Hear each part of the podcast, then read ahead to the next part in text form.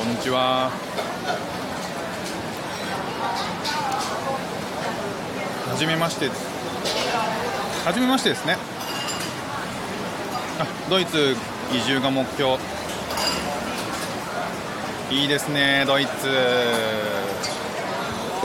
いつ頃を目指しているんですか？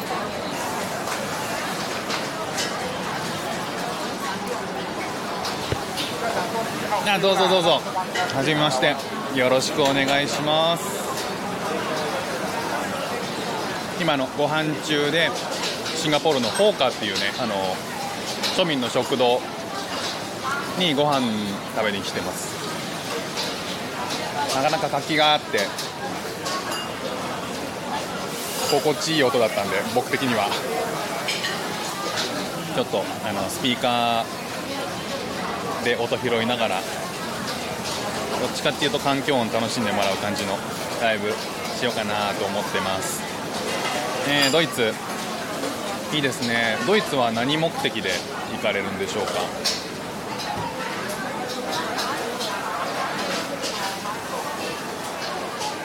タイトルに惹かれてきました。よかったよかった。どどっちのどっちのタイトルに惹かれたんですかね。あの歌歌構成にしてるから。あの環境音の方かな。あまちさん。こんにちは。マッチさんはアラサー独身社員のマッチです。毎日更新。毎日をご機嫌に過ごしたい皆さんへお届け。うんうんうん。人事トークマインドフルネスヨガ旅グルメ。お全部僕は興味ありますね。何時ぐらいに配信されてるんですかね？僕結構頻繁にチェックしてるんだけど。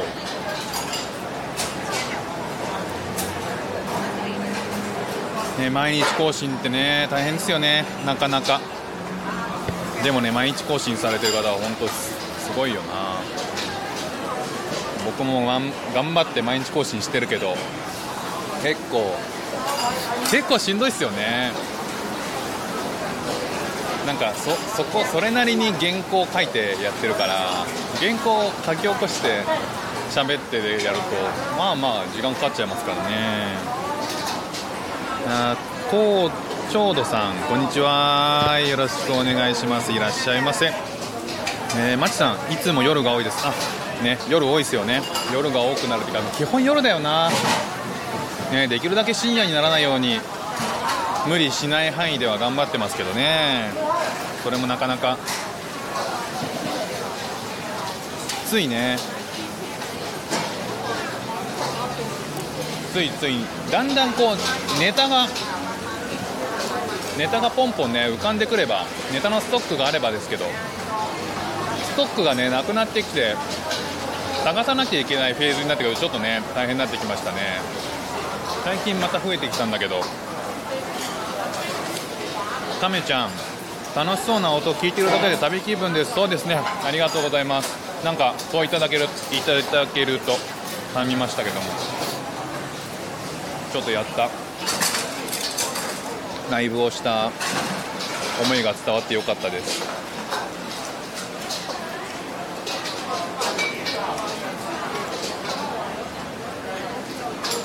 あのこんな風にこう環境音とか街の音みたいなのをそのまま聞けるのがライブできるのがスタイフの良さだったりして僕はそこに魅力を感じてますね。マチさんホーカーでランチですか？そうですそうです。ホーカーご存知ですかね？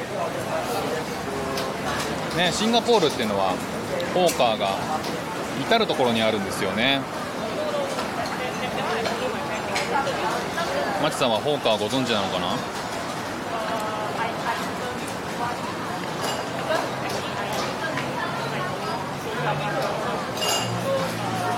タメちゃんもホーカーは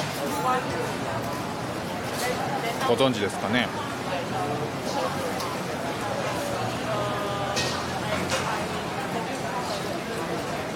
マチさんホーカー好きです。ああそうですか。そっかそっか。ホーカーは東南アジアに割とあちこちにある文化らしいですね。ポーカーっていうのは、ね、簡単に説明するとフードコートの屋外版みたいなものかな、ね、フードコートって大概商業施設の屋内に入ってるイメージがありましてお店が並んでいてその中央にテーブルがたくさん並んでいてどこのお店で買ってもそのテーブルで食べられるっていう、まあ、思い思いのこうそれぞれみんな欲しいものを買ってテーブルに持って帰ったことがある持って帰るシステムなんですけどそれの屋外版ですかね。うんガメちゃんあえー、マチさんエビ麺とか食べたいです。これエビ麺エビエビ麺って読むのかな？うんエビ麺ね。あの麺は多いですね。シンガポールは麺が多くてあの基本中国語で書いてあることが多くてですね、まあ、読み取れるものだったらまあなんとなくで感覚はつかめるんですけどなんだろうなあの中華系じゃないもので今日僕はこれ食べてるのはうん全然中華中華じゃないんですよね。書いてある言語が多分マレー語なのかな。ヒンズー語かな？ちょっと忘れちゃいましたけど、まあ、読み取れない文字だったんでなかなかあの注文するのにねあのおじさんと無駄なやり取りを交わしながら。無駄なやり取りっておじさんは無茶じゃないんですけどね。僕が無駄なことばっかり言ってるんで 多分思惑と違うこと言ってるんで、ね、なかなかオーダーが通じずにちょっと苦労しましたけど、まあ、まだまだね12月に来たばっかりでここシンガポールにね。亀ちゃん聞いたことがあります。シンガポールはまだ行ったことないです。うんうん。ぜひねあのこんなコロナの状態だとなかなか海外旅行行くってこともできないから開けたらぜひ来てみてください。シンガポールは今ちょうど雨季が終わったのかな？本当は2月の14日ぐらいに雨季が終わるっていうふうに言われてたんですけどこの週末先週末に珍しく晴れ間が終日続くのが2日間あって。これもしかしたらそうかなと思ってたところで月曜日ぐらいに記事が出ててあの開けたかもみたいなことを言われてましたね。大体開けると年中30度弱ぐらいなのかな？気温でいうと。そんな状態が続くみたいですね。うん。雨季は基本的には過ごしやすかったですけど午後になると大概毎日雨が降るんですね。でそれも雨もバケツひっくり返したみたいな雨がほぼほぼ毎日続くんで出かけるにも出かけられないっていう状態だったんですけどね、うん、これからはいい季節じゃないかなと思ってます。亀ちゃん美味しそう。これねえーと、ベジタリアンフードでしたね。うんあの宗教的な問題でねベジタリアンを望む人もいるし、えーお肉が大好きな人もいるしシンガポールの名物はチキンライスだったりしますからね。ねチキンチキンをローストするか茹でるかでその上にこうあのちょっと甘辛いソースがかかってっていうのが名物だったりするんですけどそういうものが、えー、名物なんだけど、えー、お肉も食べない宗教の人たちもたくさんいるっていうね。沼地さんあこんにちは。すいません。読むのが遅くなってしまいました。沼地さんはじめましてですね、えー、沼地のあのねそれでねと、えー、沼地酔いどれプロリスプロリスナー。プロリスナーなんですね。そっかそっか。プロリスナーっていう風に言われるとめっちゃ聞くのが得意。コメント職人さんとかなのかな。面白いですね。そういう方向性もありだと思います。うん。スタイフを楽しんでる人たちを探しています。我こそはという方がいらっしゃればレターいただける人たちに聞きに行きます。なるほど。うんうん。説明を聞くと見ると狙いがよく分かりました。ぜひあの聞きに来てください。収録はね毎日上げてます。シンガポールのいろんな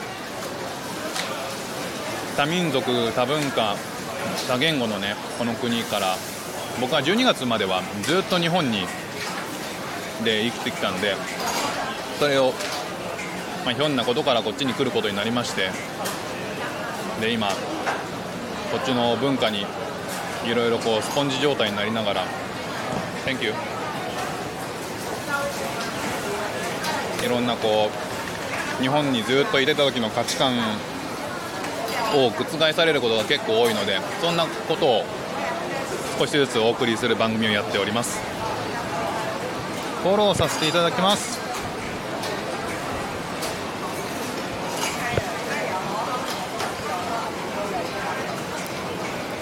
うんマチさんこの写真の食べ物ですか？そうです。これです。今日はこれを食べております。ね、このオレンジのおじさんとね、えー、噛み合わない話をしながらようやくゲットした今日のお昼ご飯がこれです。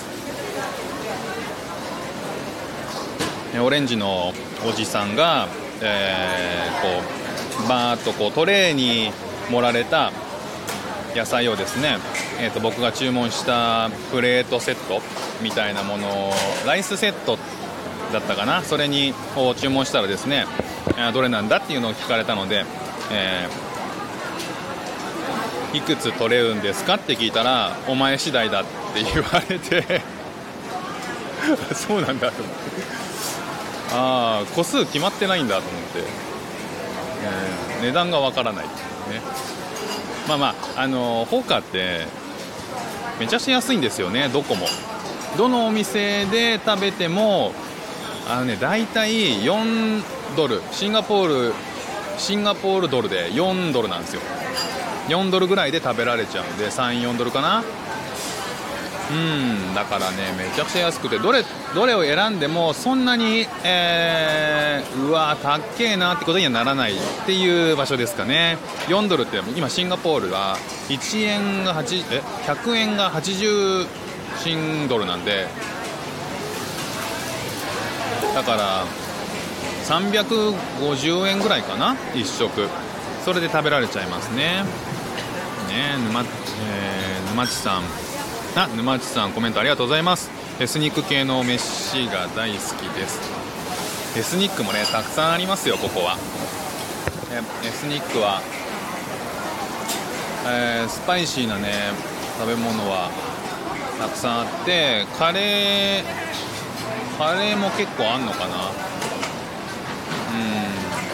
ん。カレーもねなんかやっぱ普通のカレーじゃなくていろんな具材トッピングして、えー、ソースもねその辛さのレベルもなんかいくつかあるんですよね。あの辛い中くらい甘いとかっていうよりもなんかこう特別なスパイスをかけるカレーのルーとなんか別に何かをかけているんですよ。僕ねまだチャレンジしたことないんですけど何かをかけている。その何かは聞けない。まだまだ僕聞けないです。勇気が出なくて。ただまあ聞いたところで多分聞き取れない。多分ね。もう1個聞いたらもうねあのまあお店の方が何か言ってくれるじゃないですか。みたいな。もうパニックですよねこっちはもう聞いたはいいけどねあのこっちは英語で言ったつもりなんだけど向こうから返ってきた言葉が英語なのか現地の言葉なのかちょっともう聞き取れないぐらいねまだあの歴が浅くてですねシンガポール歴が。えー、まだまだ、えーと、慣れない中で少しずつこう自分でご飯を食べたりとか していってますね。えー、ま、マチさん、噛み合わないながらに注文するのが放課の楽しさではある気がします。そうですね、もうまさに。できるだけね、お店の方も写真を貼って、えー、ね、見やすい、見やすい、分かりやすい、メールを会計。メール会計ではないのかな。あ一応、あのー、写真に値段が書いてあるお店もあれば、そうじゃないお店もあるというかね。ね、そうじゃないお店に関しては、まあ、やっぱりまあこういうところって常連さんが多いですからね、えー、もう多分、ね、僕、言葉わかんないですけど、えー、並んで列に並んでね自分の番が来たら一言ベラベラって喋っててそれで あの欲しい野菜が盛られてあもう店員さんが勝手に野菜を持っている人っていうのは多分いつものって言ってるんでしょうね。あいつものって言いてえないずれは。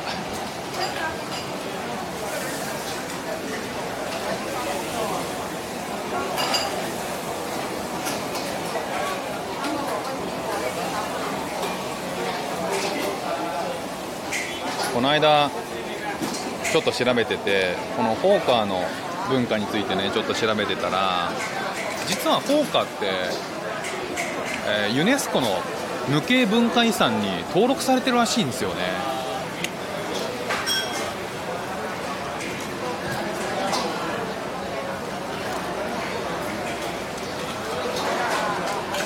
結構ね驚きました。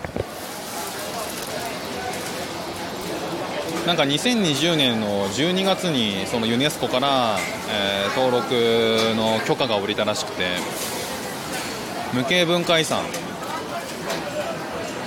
えー無形文化遺産っていうのは、えー、と伝統だったり、えーその地域に根付いた食、えー文化だったりそういうものが濃く反映されている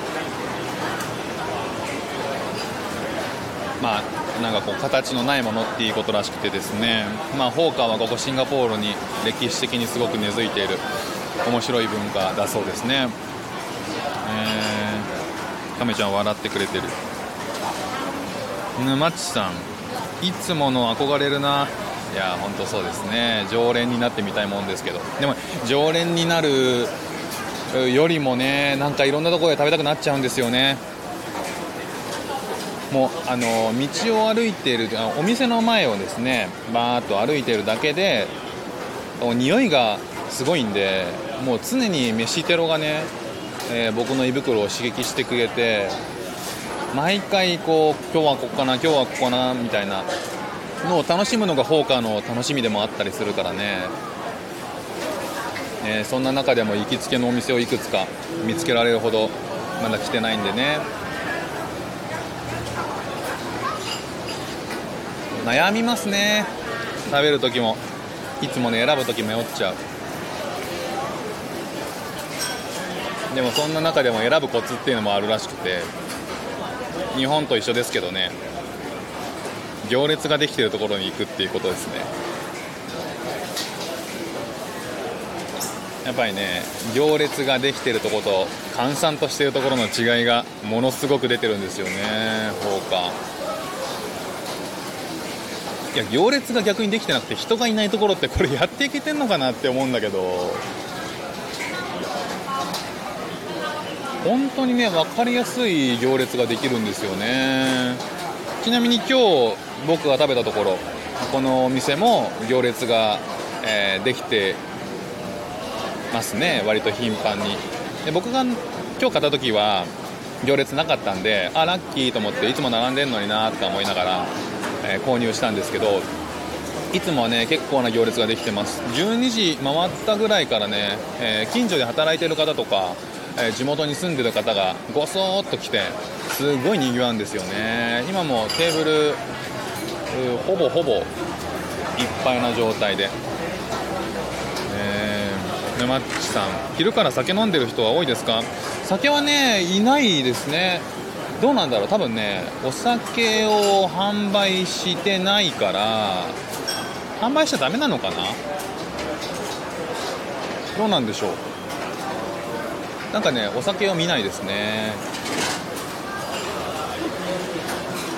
あのね多分だけどシンガポールって酒税高いんですよ。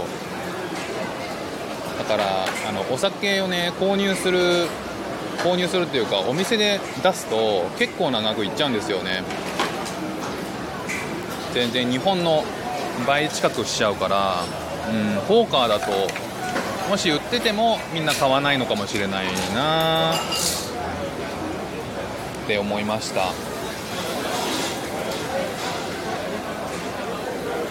こっちの文化で飲み物で面白いのはトロピカルなジュースとかがねいっぱいこうあのジューススタンド的な感じで、えー屋台のジューススタンドみたいな感じで、えーいろんなジュースがね売ってるんですけどまあいろんな種類があってコーヒーもあるし、えーメロンソーダもあるんだけどうんパインアップルドリンク、うんうん、とかライム、えー見えるやつでいうとライムなんとかライムジュースとか、ね、そういう分かりやすいのだったらいいんですけどね。なんかベリブルーベリーレモンなんとかとかね。それに至ってはもうケミカルでしかないんですよね色が。もう あの僕こっちのイメージってフルーツあのふんだんに入れたなんか100%ジュースが美味しそうみたいなねイメージがあったんですよ。でお店にも、えー、と入り口にこうフルーツがバーッとこうディスプレイされてて、えーそんな中で、えーあの新鮮なフルーツフルーツジュースがなんかコールドプレス的に出てくるみたいなイメージがあったんですけどここホーカーのそういう、えーの飲み物に関してはもう確実に100%じゃないだろうっていうむしろ果汁入ってんのかなっていうぐらいのケミカルなあ飲み物が多いですね。一回飲んでみたんですけどうん何とも言えないこのこれとこれをミックスする必要あったかなみたいな。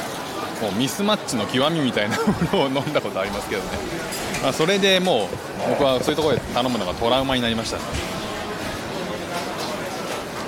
でマチさんジューススタンドもたくさんありますよね。そうなんですよね。ジューススタンド多いですね。なんかこう食べ物を、え食べ物のお店で買って、え併設されている、えジューススタンドジュースだけ提供してるお店があるんで、あの飲み物はそっちで買うらしい買うみたいですね。だからまああの飲み物だけ販売してても成り立つというかそれがなんかこうフォーカーの仕組みみたいですね。えーマチさんない笑い泣きしてくれてる。ね沼地さんケミカルドリンクもそれはそれで上がるな。ねこのねケミカルなドリンクがですね、えーちょっと味見するぐらいだったらまだいいんですけどこっちねグラスがでかいんですよ。あのそんなに入れるっていうそのそのボリュームでこのいやいや、えちょっとトライしたいだけなんだけどなーっていう時にそのボリュームで来られた日にはもう完全に手震えますよね。あのもらった瞬間に。自信なーっていう状態で、えー一口目にね飲んだ時のうん不発の時のショック感たるやすごい。なんかあのファミコン昔ね僕の時代あのファミコンっていうテレビゲームがあったんですけどそれで新しいソフト買ってもういいもうやりたくてしょうがなくて帰ってバーってつけて10分15分ぐらいであれこれ失敗したかもなっていうあのショック。でもこれ半年に1回の買い物だからなっていう。やり続けなきゃいけないっていうね。飲み続けなきゃいけないこの俺頑張れみたいな。ね、下手になんかこうごっそり残すのも申し訳ないというか。なんかねドリンクもそういうトロピカルなドリンクに関してちょっと高いんですよね。ご飯が4ドルぐらいなのに対して飲み物が4ドルぐらいするんですよ。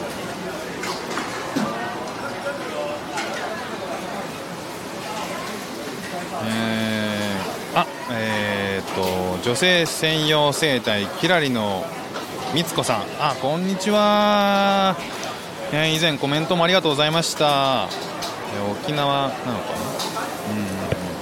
うんねこんにちは。ね今、えーっとシンガポールのホーカーというところで食事を、えーしております。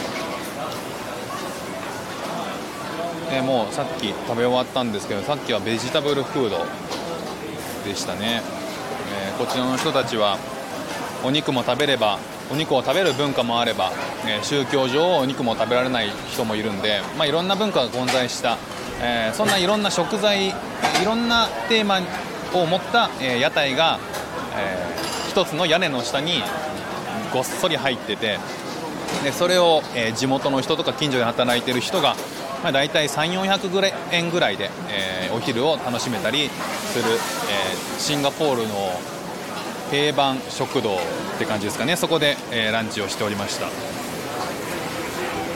マチさん前に行った時サトウキビジュースが美味しかった。あサトウキビのジュースってあるんですね。なんかねそのサトウキビどういう商品名なんだろう。ね今度試してみようかな。ここにはこのお店にはなさそうかな。ないかな。あそうそうそうそう。シンガポールってね、えー、国民的な、え、飲み物っていうのがあって、まあ、一つはコーヒー。コーヒーなんですけどそのコーヒーはねシンガポールではコピという風に名前で親しまれてますね。コピ。KOPI コピ。でこのコッピっていうのはマレーシアかなんかから来た文化らしくて、えー、コッピっていうのを頼むとですねコーヒーにプラス練乳に加えて砂糖が入ったもうめちゃめちゃ甘いコーヒーなんですよ。でそれが、えー、この国の人たちは昔から親しまれ親しんでるドリンクですね。でもう一つがこっち来てからへえと思ったんですけどミロ。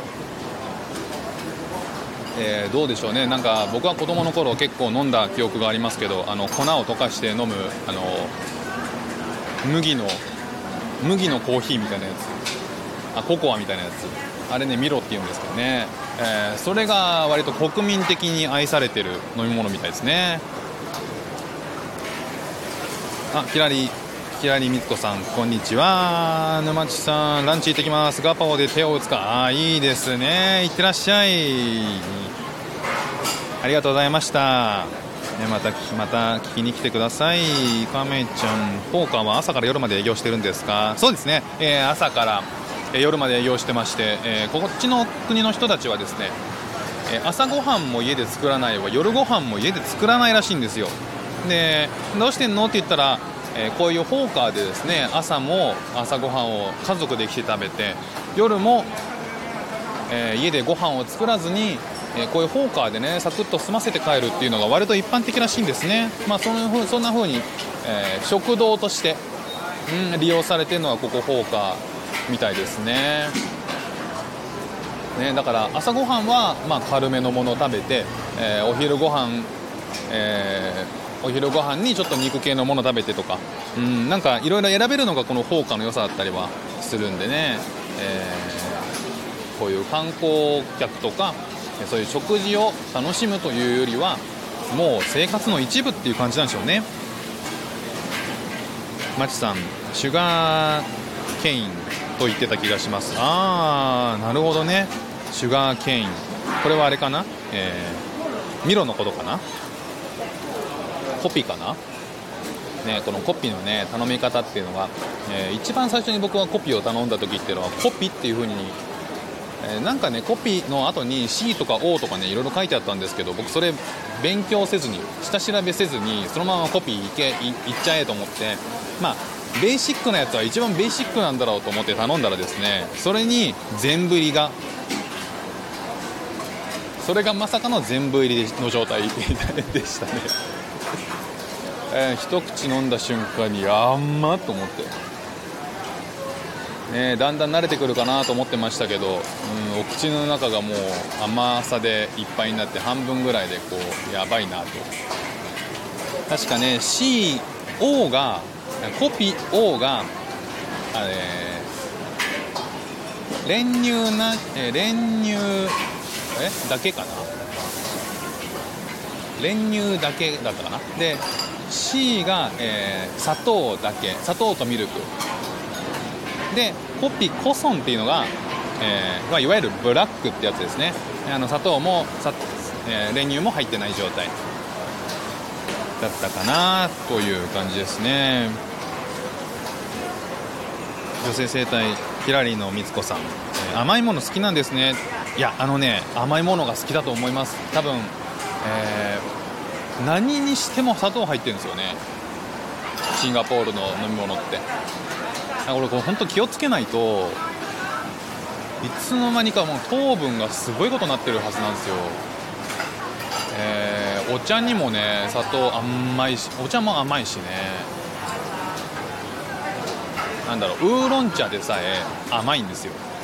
だからねあのちょっとこう地元のローカルなお店とかに行くと大概そういう甘いのが出てくるんですけど最近あのできてきたおしゃれなカフェとかにね行くと抹茶カフェとか、えー、グリーンティーカフェみたいなことがありましてそういうところに行くと、えー、ようやくこう砂糖を回避できるっていうトゥーマッチなこう甘さを回避できるっていうのが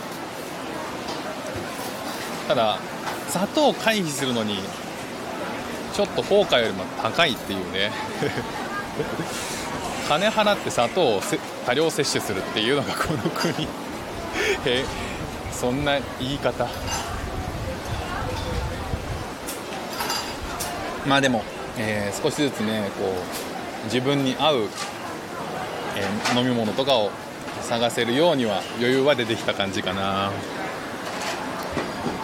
えー、亀ちゃんコピそうですね。コピーという名前ですね。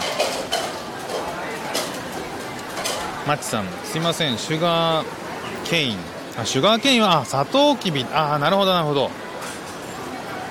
サトウキビってシュガーケインって言うんですね。シュガーケイン。うんあここにはないかな。でもちょっと気をつけて探すようにしてみよう、えー、情報ありがとうございます。メモしとこう。さてさて。えー、シンガポールは今12時45分ですね。日本時間だと1時間ちょ1時間時差があるので12時45分だから1時45分ですね。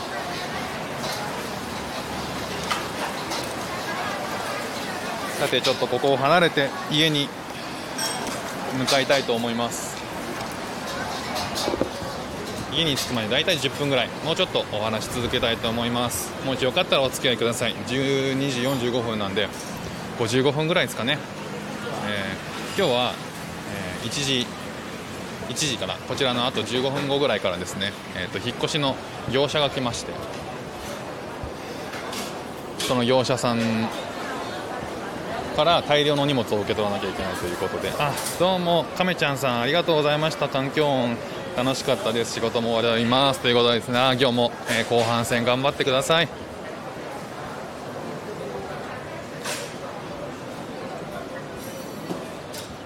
はいありがとうございました。ええー、今、ホーカーを出たのでちょっと音が静かになったのかな、えー、僕がマスクをしちゃってるからちょっとゴモゴモしちゃってるかもしれないですけど。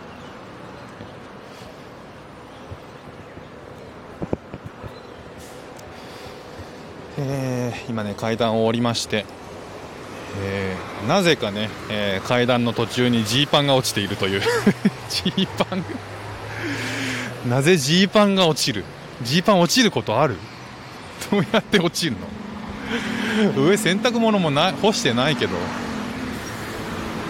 あマッチさん私も仕事に戻ります。これからもシンガポールの発信楽しみにしています。ありがとうございます。また遊びに来てくださいね。ありがとうございました。後半戦も頑張ってください。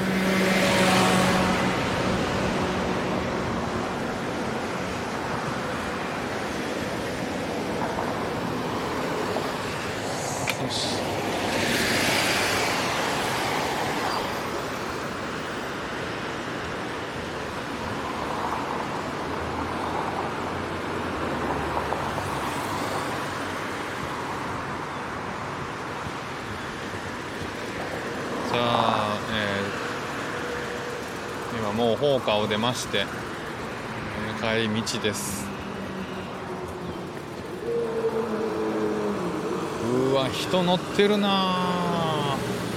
えー、こっちのシンガポールはですねえー、なんかいわゆるこう作業員の方たち道路工事だったり、えー、集団で何人かでこう力仕事をする、ね、人たちっていうのがねえー、場所場所を移動するわけなんですけどその時にね、えー、トラックを使うんですね。でトラックの、えー、荷台に直座りして移動してるんですよ。これもう日本のね昭和僕の子供の頃はまだそれを許されてたと思うんですけど多分これね日本だと全然ダメなんですよね。これがね結構日常的な光景で見られる、うん、みんな同じユニフォームを着て、えー、トラックの荷台に 大量に人が乗ってるっていうね。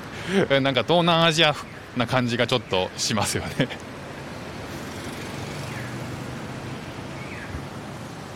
えー、そういう人たちがね、えー、普通の道もいれば高速道路でも走っているっていうね。なかなか面白いですよね。そう。という話をね、えーと、してました。あ サトゥーンさんこんにちは。いらっしゃいませ、えー、今ね、えーと、ホーカーという食堂に行った帰りに今、えー、家に帰るところでございます。もうちょっとえー、やらせていただきます。あと5分ぐらいかな。家に着くまでやらせていただきます、えー、佐藤さんはゲイです。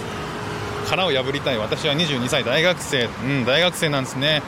若いな。芸術。過去音楽。話術。雑談。占い芸が芸をやってます。よろしくということで、ねえー、僕もね芸術がすごく好きなんですよ。まだシンガポールのアートとかそういうエキシビジョンとかそういうところにはまだ行けてないんですけど、えー、僕はねあの大学は美術大学だったんでねその大学の時は、結構いろんな、美術の展示会とかねなんかそういう展示会じゃないか美術館とか、えギャラリーとかねそういうところに足しげく通ってた時期もありましたね、えサトゥーンさん美味しそう。あれかな？あの写真かな？写真のこと言ってくれるのかな？そう、えー、あれはですねお肉が入ってないベジタリアンフード、えー、どこの国のものかは全く分からなかったんですけどね、えー、頼み方もこ、え言葉も分からない状態で、えお店のおじさんとオレンジの服を着たお店のおじさんとうん多分僕が噛み合わない会話をしまくってようやくゲットした食べ物があれでしたね。よくあるんですよ。何今の？えー、あの肌の色はね黒い、えー、国の人がね、えー、今走り去っていったんですけど。靴を履いてないんですよね。靴履こうよ。待って。そんなにいやまななんか走ってたけどなんかランニングするような格好でもないしうんかといってなんか裸足が似合うようななんかこうプール帰りとかそういう感じでもないっていう、ね、ただただ、えー、歩道橋を渡っあ横断歩道を裸足で 走り去っていきました。何なんだ。不思議だな。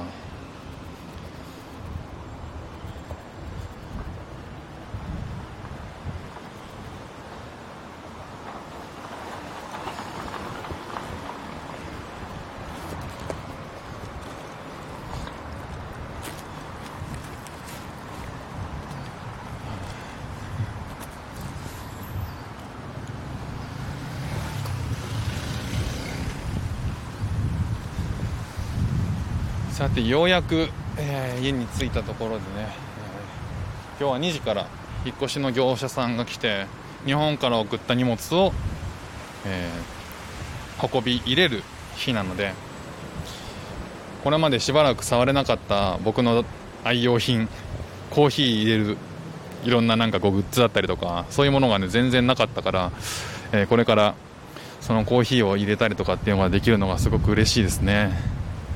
あとは子供の、ね、すごく好きだったおもちゃのセットとかね、えーと、空の便で運べないぐらいの容量のものっていうのは全部船便で運んだんで。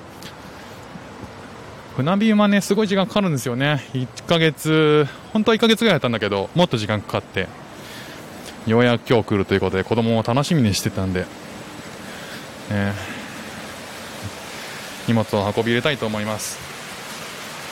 ということでね皆さんありがとうございました。聞いていただきまして、えーぼちぼちこの辺で今日は終了したいと思います。じゃあまた、えー近いうちにやるときはまた聞きに来てもらえたら嬉しいです。じゃあ午後、えー素敵な午後をお過ごしください。ではまた。バイバイ。